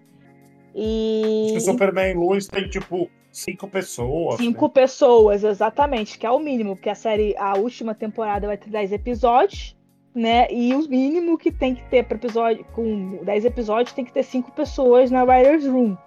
Então, assim, complicou, né? Já anunciaram ali no Deadline, em outros sites, né? Que ia ter esses Marcelo, cortes. posso aí. só adicionar um pouquinho para o que você está falando, Diga. que eu não tô querendo defender o CW, tá? Não venham me criticar, mas assim, é, eu lembro que quando a- saiu essa notícia, a Amanda também comentou no Fest, mas eu acho que, independente dos cortes, que a gente sabe que são irregulares, que ah, até a, a finalização da greve dos roteiristas e dos atores eles estavam fazendo de forma completamente errada, as pessoas não estavam sendo é, pagas como deveriam, mas Uhum. esse corte da CW também foi por conta do corte na série, porque ah, lembra que a gente noticiou que, por exemplo, Superman Lois, o elenco regular não ia acontecer mais. Algumas pessoas Exatamente. estavam ali. E para quem conhece um pouquinho de como acontece as séries nos bastidores, sabe que os escritores escrevem em diferentes núcleos, né? Tem os, Uhum. quem escreve para determinado personagem. Se aquele personagem não tá na série, então eles não são necessários. Então, assim, acompanhou o, o corte no- na série, acompanhou a sala de roteiristas. Mas o que pegou mal, eu acho, foi que foi no mesmo tempo que a greve estava acontecendo. Então, fica com esse, esse gosto ruim na boca, você fica, pô, eles estão cortando, É. tá vendo como o pessoal são? Então, acho que só foi um, um time muito ruim aí também no meio dessa história. É, foi um timing ruim. Eu sei que alguns roteiristas eles podem ser freelancers, né? Assim. Só realmente não vou ficar regularmente, né, recebendo por, sei lá, um certo período. Aí, se você é freelancer, né, como roteirista, você só vai receber por aquele episódio que você está escrevendo, né? Então, essa é menor estabilidade para quem ficou de fora, digamos assim, ali, né? Mas a questão também é que o valor mínimo que o roteirista vai receber aumentou, então tem esse benefício aí é, por esse lado, né, com a renovação do contrato é, do sindicato. Gente, eu também queria só comentar uma coisa rapidinho, falando aí dessa coisa do, do Roku, que anunciou o Só Play no Brasil, que é sobre essa coisa do Fast, né? Que é essa sigla, né? Não do nosso Fast Uhum. News, do Fast, que são esses streams que você não precisa pagar nada e tal. Eu acho que tem um. Acho que no Brasil ainda tá muito no início, os catálogos não são muito interessantes, mas assim, se você dá uma olhada nos streamings dessa categoria gringos, tem muita coisa. É, tem, acessando aí, a Marcela entende muito de, de VPN, né? E eu creio que muita gente também usa. Mas você Sim. pegar um VPN e dar uma olhada no que tem. Ah, o Brubs também, ó. Aí na É. gringa, vê que tem muita coisa que dá pra ver. Eu, esse ano, assisti acho que três filmes que eu nunca tinha visto num streaming regular, ou que eles ficam pipocando de streaming pra streaming, né? Dependendo da, da produtora, e tinha lá no Fast gratuito. Teve até um Nossa. filme que eu assisti pra uma coisa da faculdade e tal, que tava no streaming gratuito. Tinha, assim, uns, uns comerciaizinhos ali, mas não muito. Em filme é bem menos que série. Pelo menos no Hum. streaming gring- gringo, né? E eu acho que pode ser uma boa oportunidade para quem, assim, no futuro quiser ver e não pagar, realmente só viver de comerciais, né? E um destaque que eu queria falar sobre essa coisa toda do Fecha aí são as séries lá do. é, Tanto a- aquela série que fala sobre a corte, tal, aquele reality show. Como chama? Aquela série que ficou super popular esse ano. Dunn, Jury Jury Duty, né? Duty, Que ela tá numa. Maravilhosa do Freeze. É, que a Amanda. Isso, que o o Freeze, Free né? o Free é um fest do Amazon. Claro que tem, é mais robusto por, por ter o dinheiro do Amazon e tal. E também teve High School, que é uma série que foi muito pouco falada, que é uma série que eu amo de paixão, que estreou aí no começo do ano. E todas estão nessas plataformas. A gente fala seguido aí no Fest também de séries que estão entrando direto para essa categoria. Então eu acho que é uma boa parcela, assim, porque tem coisas boas também nesse tipo de streaming, não é só porcaria e coisa velha. Então acho que no Brasil tá É. sendo comecinho. Quem sabe a gente não tem. A Globo começou com o Fest delas também, de novelas, né? É, É, Quem sabe não vai ter de Novelas. séries aí, né? No, no futuro. Vai ter Malhação também, Aí, ó. um do Detetives do Prédio Azul. Lembro porque eu fiz Nossa, teste com a Amanda e falava sobre esses canais. Caralho. Eu É tenho um muito pontinho conteúdo. sobre esses canais.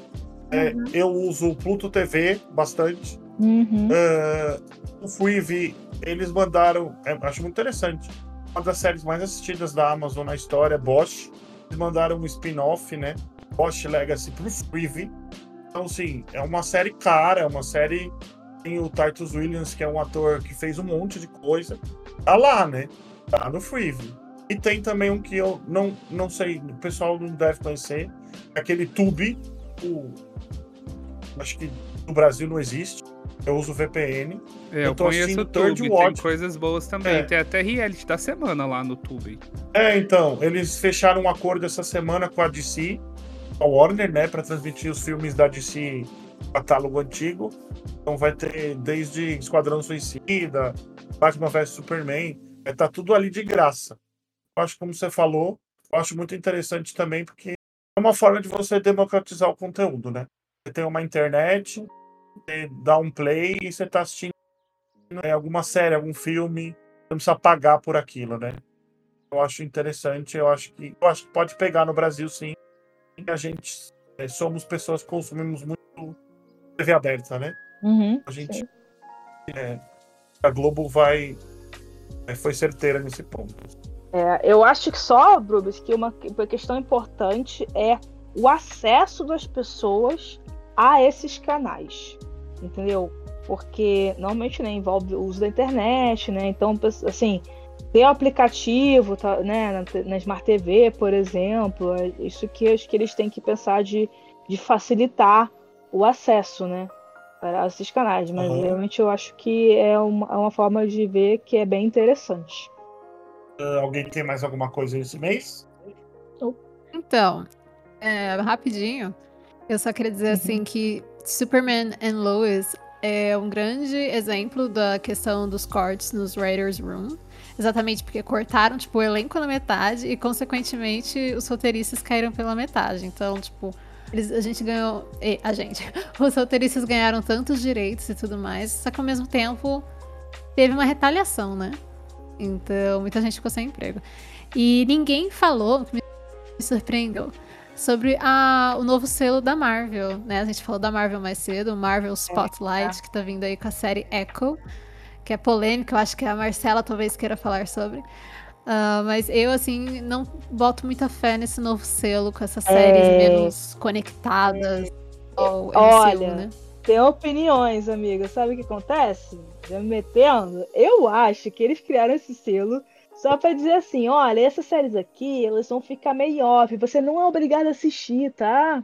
Você que tá cansado, né, de ver um monte de série, obrigado por causa que tá no MCU. Então, esse selo Eco aqui é para dizer, olha, é, Eco não, desculpa, gente, o selo Spotlight é para dizer assim, olha, vocês é uma série mais standalone, mas uma série mais individualizada ali no próprio mundinho dela, entendeu? E Echo, né, é, foi a série que eles usaram para anunciar esse começo, né, desse Marvel Spotlight, e é justamente uma série que eles já mudaram, né, a data de exibição, mudaram o formato, vão lançar tudo de uma vez, né, em janeiro. Então dá para ver que eles não estão botando muita fé e já estão já antecipando que talvez as pessoas falem um pouco mal, né, da série. É, eu tenho opiniões, mas eu não tenho advogados no momento. Então eu não vou poder estar falando. é isso. E aí nós vamos para. No... É nesse nível para mim. E aí nós vamos para novembro, né? Foi um mês impactante para todos nós, porque a greve dos atores chegou ao fim depois de 118 dias. Shadow and Bone cancelada, é... mais o descarte do spin-off sobre Six of Crows. Lionsgate Plus ganhou data de encerramento 11 do 12, então acabou, pessoal. Foi bom enquanto durou. E o Wolf Hall da BBC renovada para segunda temporada após oito anos. Exato. Muito é, tempo, o meu né? destaque mesmo é, é pouquinho, né? O meu destaque mesmo fica pro fim da greve. É, acho complexo. Acho meio óbvio que eles queriam.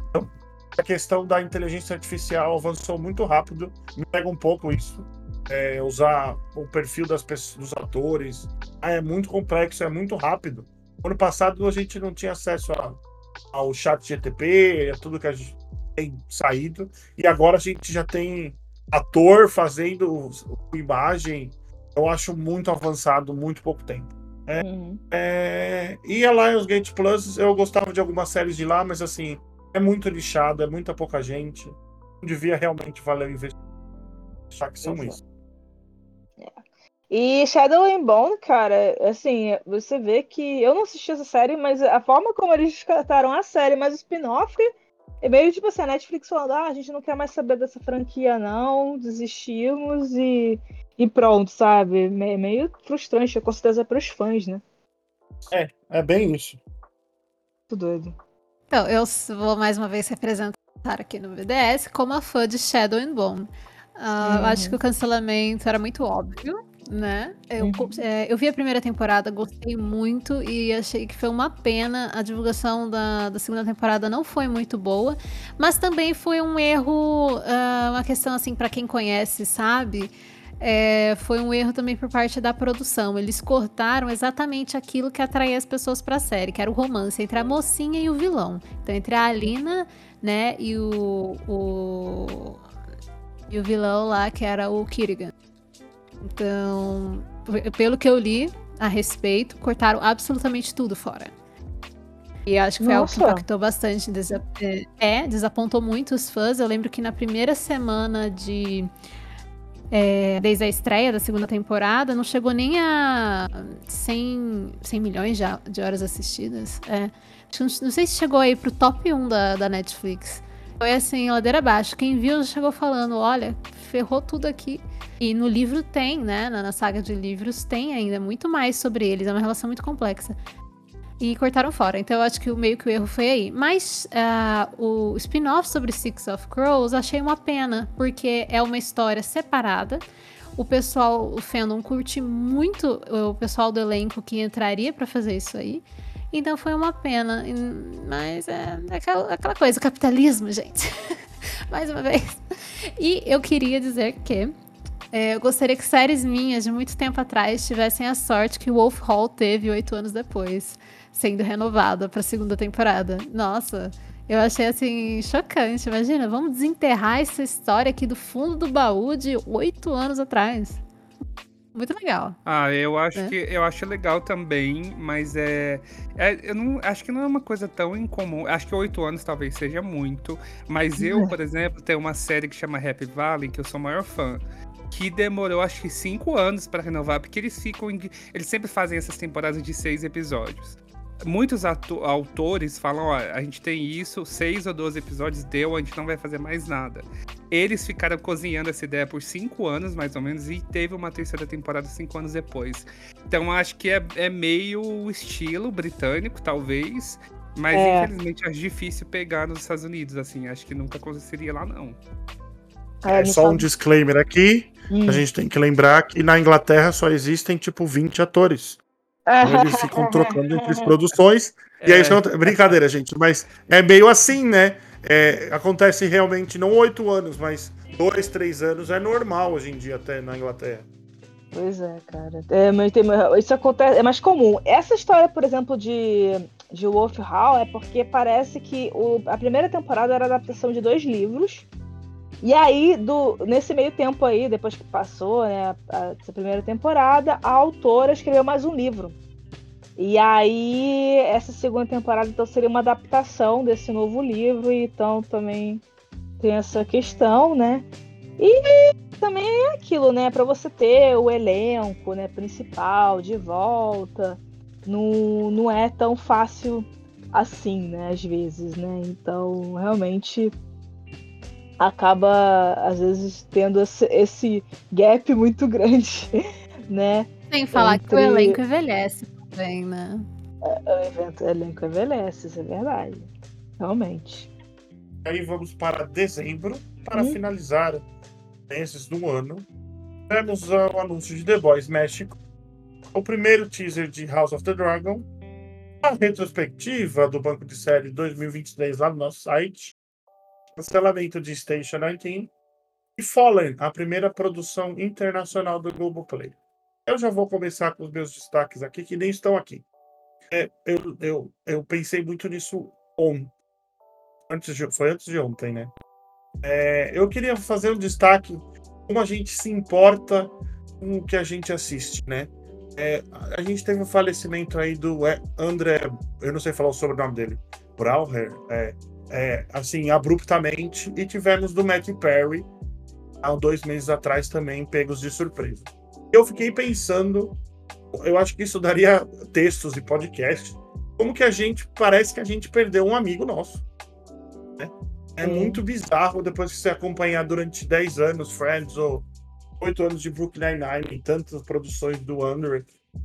É muito bizarro. Então foi o que mais me marcou nesse mês aqui final. Foi tipo, putz, realmente a gente perdeu grandes atores e parece um lamento nosso, assim. Eu fiquei abaladíssimo. assim, Me chocou, assim. E é uma coisa que eu penso demais, assim. A gente apega muito a personagens, atores e, e ao que a gente consome, né? Então eu acho que isso é um debate muito interessante. Então, Na questões das séries, é assim, The Boys México pode ser The Boys com filtro amarelo ou Pior não. que é verdade. E o cancelamento de Station 19, vocês já comentaram lá, lá por causa de 911. Mas assim, não me choca muito, não. É, Grey's Anatomy vai durar mais uns 50 anos. Então vai vir spin-off, vai terminar spin-off e Grey's Anatomy vai estar lá é, durando ainda, né? Então os meus destaques. Eu, eu achei interessante essa parte do The Boys México, né? Porque, assim, Gen V, né? Que foi o spin-off aí, o primeiro spin-off né, de The Boys já deu muito certo, né? A pessoa falou muito bem. E agora já, pô, já enfiaram mais um, mais um spin-off aí. E eu não sei se é necessariamente necessário, né? Mas vamos ver, né? Tomara que seja bom. Gente, eu ia falar só uma coisa que eu ouvi aí nas semanas anteriores, que a Amanda compartilhou o número dela de episódios vistos no ano, que ela não gostou muito. O Brubs também já compartilhou, se eu não me engano. E eu fiquei querendo comentar. compartilhar o meu também aqui no ar, tá? Eu vou. Ah, pegar Amanda- a Amanda perspectiva. Amanda ficou assustada com o meu, não foi? Eu vi Foi. 2.300 Foi, e não sei o que lá. Absurdo. Gente, 2.300 episódios. que isso? Eu Nossa. vou defender aqui a categoria de gente que não tem muito tempo, porque esse ano tá. Pra quem não sabe, eu tô na faculdade ainda. Apesar de velho, eu faço faculdade. Então, o tempo é muito reduzido. Então, eu consegui ver 1.589 episódios esse ano. E bastante. muito Tá disso bom, aqui foi da no- das novelas que eu não tinha marcado. Eu esqueço de marcar Ah, novela. Daí eu, eu assisti Avenida Brasil, que tem 179 capítulos esse ano, mas também adicionei esse ano do Destino, que deve ter uns 200 também aí. Então, só de novela deve ter quase 400 aí. Então, já tenho uma ideia. E, a Marcela, você também não compartilhou, né, o teu número? Eu não compartilhei, então, assim, gente. Não vai. Eu sou mais humilde, eu sou mais humilde, eu só vi até o momento 649 episódios. E realmente eu vi pouco, né? Digamos assim, esse ano eu tava. Eu terminei a faculdade finalmente, né? Fiz entreguei monografia e tal, e trabalho também, tava complicado. Então eu vi pouco, né? E queria ter visto mais. Queria. Eu acho Gente, que é estão me chamando de desocupado aí? Vocês estão me chamando eu- de desocupado? Tô Eu acho que é legal É que a gente eu- falar de todo mundo, todos os. O, tipo assim, o que é mais legal que eu gosto da equipe do Banco de Séries é que a gente tem muitos gostos diferenciados e a gente tem os estilos de vida totalmente diferentes. Então eu acho É. legal a gente falar para os ouvintes, porque daí quem assistiu muito pouco fica tranquilo, quem assistiu muito fica. Entendeu? Beleza de qualquer forma. É, Tá tudo eu certo, gente. retirar. Cada um vê Eu como estou pode, chocada. quando Fica pode. eu Eu Não, chocada. cada um tá tudo certo. Não, eu também é meio parecido com o Tom. Eu marquei, eu fiz duas maratonas de comédia com mais de 300 episódios. Não Vi. Mother Family, que tem 10 temporadas. Eu Uhum. vi. Eu tô vendo Parks and Recreation.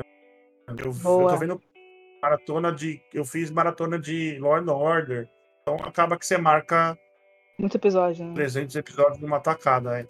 É, Mas realmente eu acho interessante ver que cada um. Cada um tem um jeito de assistir série, né? É muito engraçado isso.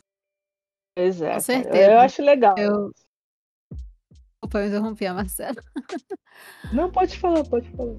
Então, gente, eu gostaria de me retirar dessa conversa, porque tá todo mundo falando os números. Ai, eu vi dois mil e tanto, eu vi 600 e não sei o quê. Ai, eu tô um ano muito ocupado, eu vi mil e não sei o quê. Eu vi 273. Olha, amiga, eu acho que é o 273. mais normal. Esse é o mais normal. Essa é a realidade. Que a gente ainda viu. Não, a gente é meio louco mesmo. A gente é meio É, doido. juntar amiga. eu e o Lucas. Juntar eu e o Lucas e, sei lá, dá tipo 6 mil episódios, sabe? Eu- Eu morro com ele, ele vê muito episódio. Eu fico assim, cara, tu tá. Como é que você consegue? Eu não consigo mais ver assim, não. é, eu não entendo também, mas. Pois é, É. porque você vê, você vê dorama, amiga. Os doramas também são episódios longos, assim. entendeu? Isso, Passando eu vi. Pô, não, vai, vamos lá. Eu vi uma série turca, cada episódio é 2 horas e 15. Eu vi mais de 24 horas só de, de novela turca, entendeu? Então, é realmente Nossa. coisas longas. Dorama é uma hora e 10, uma hora e 15, uma hora e pouco. Mas eu, fiquei- eu me surpreendi. Eu vi que meu melhor ano foi, né, vo- voltando lá na retrospectiva, que foi 2018. Desde lá só decaí. Esse ano eu atingi o fundo do poço. E espero ano que vem é, subir. Para quem tá nos ouvindo e ainda não conferiu, entra lá no, no site BDS e veja em cima ali nos destaques, onde fica o projeto da FOL, as últimas séries que você acessou, né? Confira aí que tem muitos dados legais sobre a retrospectiva, né, desse ano.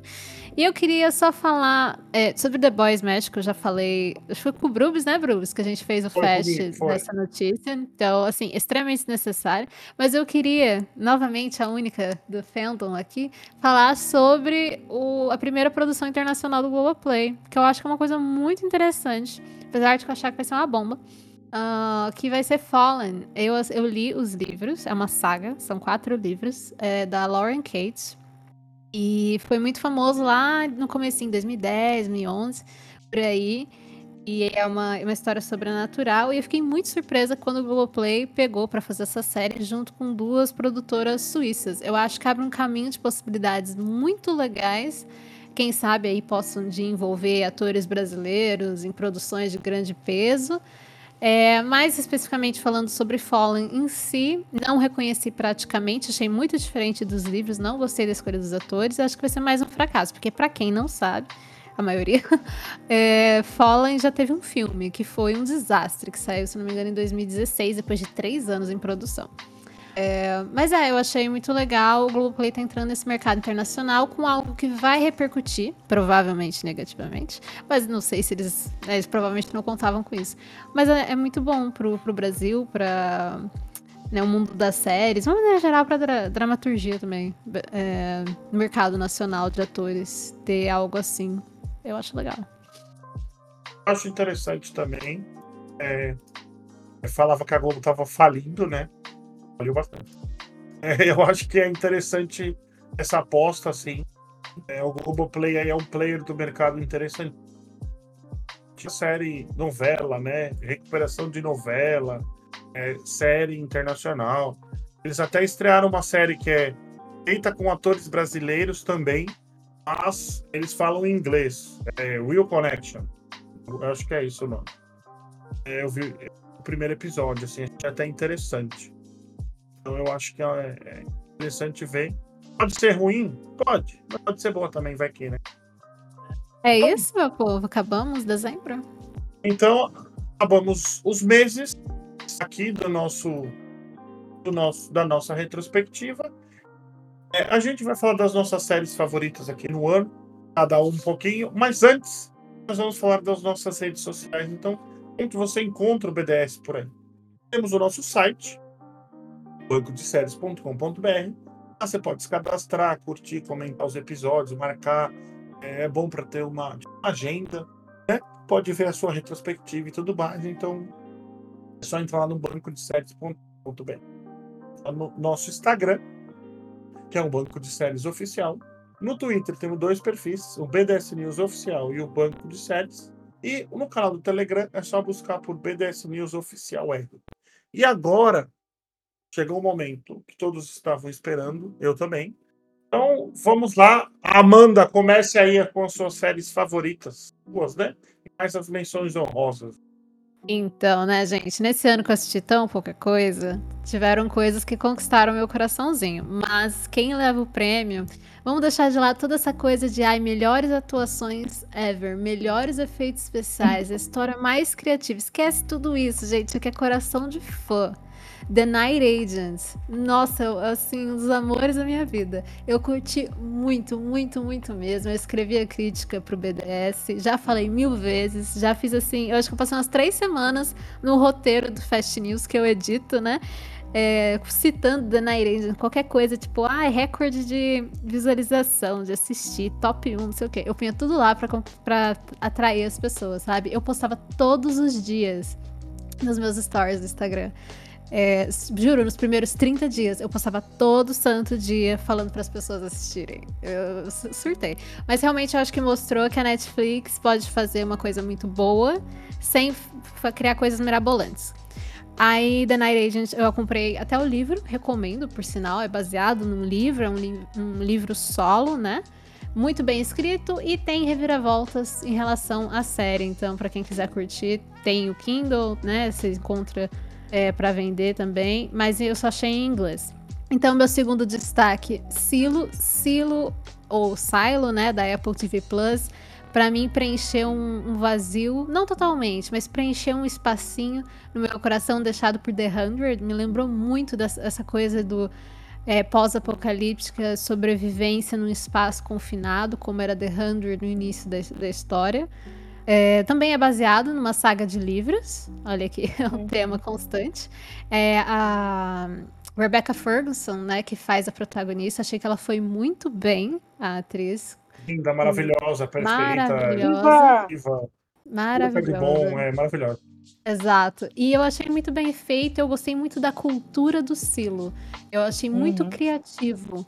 Então, realmente foi um prazer acompanhar essa série semanalmente. Curti muito mesmo e tô bem ansiosa para a segunda temporada. É, agora eu vou fazer as minhas menções honrosas, né? É, primeiramente, já citamos aí mais cedo, Jury Duty, que é do Freevee, que chegou no, no Prime, né? Também. É um mockumentary, né? E achei a ideia sensacional. Né, pra, pra quem não conhece, pesquisa, eu não vou dar, não vou soltar os spoilers, mas foi algo assim muito orgânico que foi feito. Eu dei muita risada, eu chorei de rir. Uh, no mundo dos doramas, né, a dorameira aqui do BDS, King the Lands é um romance que se passa no mundo da hotelaria, tem na Netflix, muito legal de assistir também, muito levinho. The Bear, que fiz aí duas temporadas de podcast, o Pod Maratonar com o Tom. Uh, a segunda temporada de The Bear me surpreendeu bastante. Eu não fui tão fã da primeira, mas eu adorei a segunda, adorei. Subiu demais o nível. No mundo das minisséries, eu curti muito The Serpent Queen, que veio pra gente assistir antes, né, pro pessoal do BDS. Eu fiz a resenha. É, é uma sátira, quebra a quarta parede, é muito legal, é baseado numa história real da mulher mais poderosa, se não me engano, acho que do século XVII na Europa, uma rainha. É muito bom. Era até para ser minissérie e renovaram para segunda temporada. Então, é do Stars. Muito legal, muito bem ambientado. E por fim, Uh, como também representante da, das séries turcas, né, do fandom, eu vi um que se chama, vou arriscar o turco, Yashok Seversen, que em português fica E Se Você Amar Demais, eu passei mais de 24 horas assistindo, arduamente, é, já foi finalizado o novelão turco, é um romance muito maluco, que a protagonista não é uma mocinha, ela é uma, ela é uma vigarista, e ela se envolve com essa família e. é bem interessante é, fugir um pouquinho dessa coisa da mocinha, porque para quem vê série turca e dorama, tem muita coisa da mocinha, inocente, não sei o quê, mas essa é uma vigarista. E você vai torcer pela vigarista. Então eu curti muito. E esses foram, assim, os meus destaques desse ano em que eu vi pouquíssimas séries, mas teve bastante coisa boa, principalmente no primeiro semestre. Quem vai agora? Pode falar? Posso falar, Marcelo? Ou quer falar? Pode, pode ficar à vontade. Então tá, então, como a Amanda já falou, The Night Agent, é, é, eu vou colocar assim como destaque, porque todo mundo sabe que eu sou um grande fã de séries procedurais. E aí, The Night Agent é um procedurais com esteroides, assim, sabe? Ela tem essa pegada, mas ela tem uns twists muito legais. É aquela série que você maratona fim de semana, assim, se você quiser devorar os episódios, ela não teve medo é uma coisa que a série tem hoje em de um protagonista, de uma, ou de fazer uma reviravolta grande, porque as pessoas são muito apegadas. Então, The Night Angel não teve medo, não. Uh, eu vou dar uh, as menções rosas antes, que eu quero falar um pouco mais do meu grande destaque. Então, The Beer, que aí vocês vão, já falou aí, Amanda, é, tem uns episódios assim que é de, de chorar e de gritar e de você querer é, devorar a série, assim como as comidas que eles fazem. E de minissérie, é, é, questão de química, né, da Apple TV Plus. Acho que a Brie Larson se prova ali como uma, como uma boa atriz, sim. Acho que ela sofre um hate desnecessário, muitas vezes, sim. E achei a, a série bem. que entregou muito bem. Algumas mudanças do livro que eu li, é, mas beleza, não, não, não alterou o que a série quis passar. Meu grande destaque do ano foi a segunda temporada de Star Trek Strange New Worlds. É assim, é, Star Trek ela tem esse movimento de ser uma coisa para frente, de ser uma coisa revolucionária, e eles voltaram meio que às origens aqui. Então ela voltou a ser uma série, cada episódio tem uma história, tem um caso, é, e tem o caso da temporada. É, ela teve um episódio musical que para mim foi fantástico. Foi entrou no meu top do Spotify, pra vocês terem uma noção. Que eu escutei esse álbum assim muito e acho que a, e terminou com um cliffhanger absurdo e vai demorar um ano ainda para voltar, se voltar daqui um ano. Então eu fiquei bem feliz é, que a, a, Paramount entrega coisas como Star Trek Strange New World. Tô bem animado para Star Trek Discovery é, e foram esses os meus grandes destaques. Acho que foi um ano complicado, um ano difícil, principalmente para drama, mas a gente teve boas coisas. Marcelo? Isso, eu acho que até tem algumas séries, né, que vocês falaram, eu tenho interesse de ver, né, eventualmente, né, então é sempre bom, né, a gente ir anotando aí. É, e dos meus destaques, né? Assim, eu gostei bastante de Silo, né? Foi uma série que aquela coisa de ver semanal já é interessante, né? De ver. E eu fiquei muito intrigada sobre o que estava acontecendo, né? O que, que levou a aquela situação deles estarem vivendo naquele silo. Então, eu, eu acho que essa coisa de semanalmente, né, ver aqueles ganchos e tentar entender o que estava acontecendo, os mistérios, eu acho que foi bem uma experiência bem legal é, de acompanhar a série semanalmente. E um outro destaque meu, né? E assim, é uma coisa que eu meio suspeita a falar, porque eu já sou muito fã é, desse mangá, desse anime, né? Que foi One Piece, né? Que é uma série da Netflix, né? Que eles lançaram ali em agosto, setembro. E eu não esperava que fosse bom. Sinceramente, quando anunciaram que ia ter essa série, eu achava que ia ser bem trash, confesso. Eu não levava fé. Nem eles esperavam, nem eles esperavam. Nem eles esperavam. E aí, quando eu vi a repercussão, né, eu fiquei, gente, as pessoas gostaram. Eu, eu assim, eu gostei já do trailer, eu achei que ficou legal, assim. Mas quando teve a repercussão e as pessoas gostando, eu fiquei muito feliz né? De que uma coisa, uma série que, um anime que eu assisto há tanto tempo, que as pessoas estão gostando, fizeram uma boa adaptação, né? Porque, convenhamos, né? Assim como videogames, as adaptações estavam ruins e The Last of Us trouxe, trouxe é, uma nova visão e mostrando que é possível você fazer uma boa adaptação de jogos de videogame. Eu acho que o One Piece também foi um exemplo aí de uma boa adaptação de anime, de mangá, que mostra que sim, é possível você fazer, trazer aquela história e transformar numa série e trazer elementos que poderiam ser talvez assim é, muito surreais e conseguir fazer funcionar numa, num formato de série. Então, isso que eu gostei bastante e eu não posso esperar pela segunda temporada. E agora é a vez do, do Tom. Pode falar, Tom.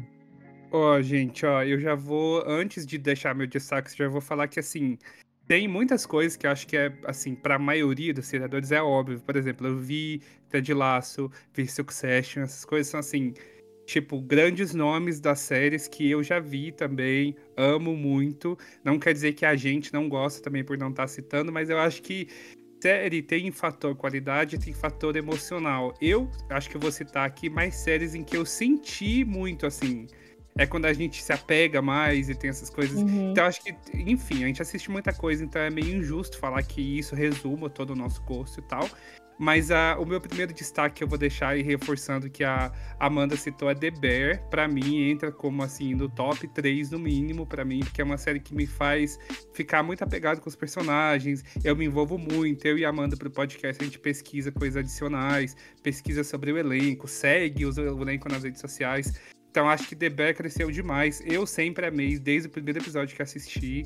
É uma, é uma série para mim que é muito inovadora, que tem uma pegada muito diferente, que, enfim, não é pretensiosa, começou muito pequena e acho que está crescendo junto com a nossa expectativa, que eu acho legal demais, assim, de ver. Uma série que não tinha muito orçamento, não, sabe, não era uma série HBO, por exemplo. Então eu acho que isso é legal no mundo das séries, séries que são boas, que tem uma, um roteiro forte, que tem uma base forte, assim. Então acho que The Bear para mim é isso. Com certeza o meu primeiro destaque que eu cito. O segundo destaque é uma série que eu acabei de ver faz algumas semanas que chama Scavenger's Reign, que ela é original do HBO lá, do HBO Max, né, ou do Max, como tá chamado agora. É uma série que eu não vi muita gente falando sobre.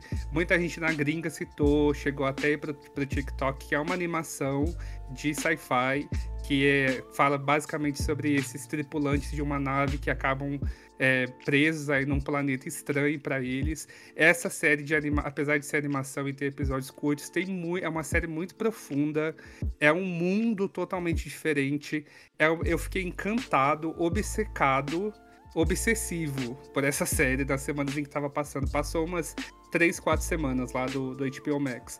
Então, para quem ainda não deu uma olhada, vale muito, muito a pena. O roteiro é muito bom, os diálogos, tudo funciona perfeitamente, o estilo de animação, o mundo que eles criaram com relação a esse é, toda essa, essa história que eles querem contar, maravilhoso, assim, para mim é nota 10, assim, tá no meu top já da BDS.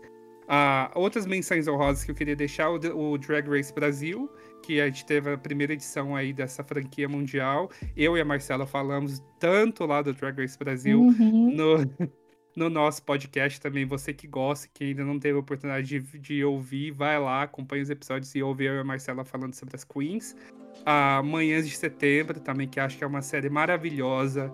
A gente tem vários fãs também aqui na equipe do, do BDS, que é a série que tem a Lineker como protagonista, que é uma série também muito nossa e muito correta maravilhosa, assim. A segunda temporada foi linda de ver também com o seu Jorge, várias coisas. Os outros, que é a do Globoplay, que eu também não posso deixar de, de mencionar, que foi um grande destaque aí para a dramaturgia nacional. E no meu caso específico, o final de Sob Pressão também eu gostei muito. Sob Pressão é uma série aí que segue essa linha médica, mas com, com uma carga totalmente nossa, né? Uma totalmente brasileirada aí pra gente, pro nosso nossa realidade. E acho que esses foram os maiores destaques do ano aí para mim, que vi pouca coisa, né? Mas foi o que eu consegui ver. É, achei bem interessante, só de ir para a nossa próxima etapa aqui, rapidinho, o que o Tom falou sobre série ser emoção e coração. É, a gente não é votante do M, a gente não é votante do Globo de Ouro, a gente não é crítico de série, né? Então a gente entra nesse mundo é, nesse sentido. Ninguém aqui. É meio óbvio que Succession é uma boa série, tá, gente? Mas a gente se toca com outras coisas, a gente se apaixona por outras coisas, fica com raiva de outras coisas. Então eu achei muito interessante esse comentário do Tom. E estamos chegando ao fim do nosso EDScast 2023, nossa retrospectiva. Eu queria agradecer a presença da Amanda, da Marcela, do Tom e da minha presença também. E agradecer aos ouvintes que nos escutaram, que compartilharam suas, suas imagens de retrospectiva de Spotify, que tem a gente nos favoritos.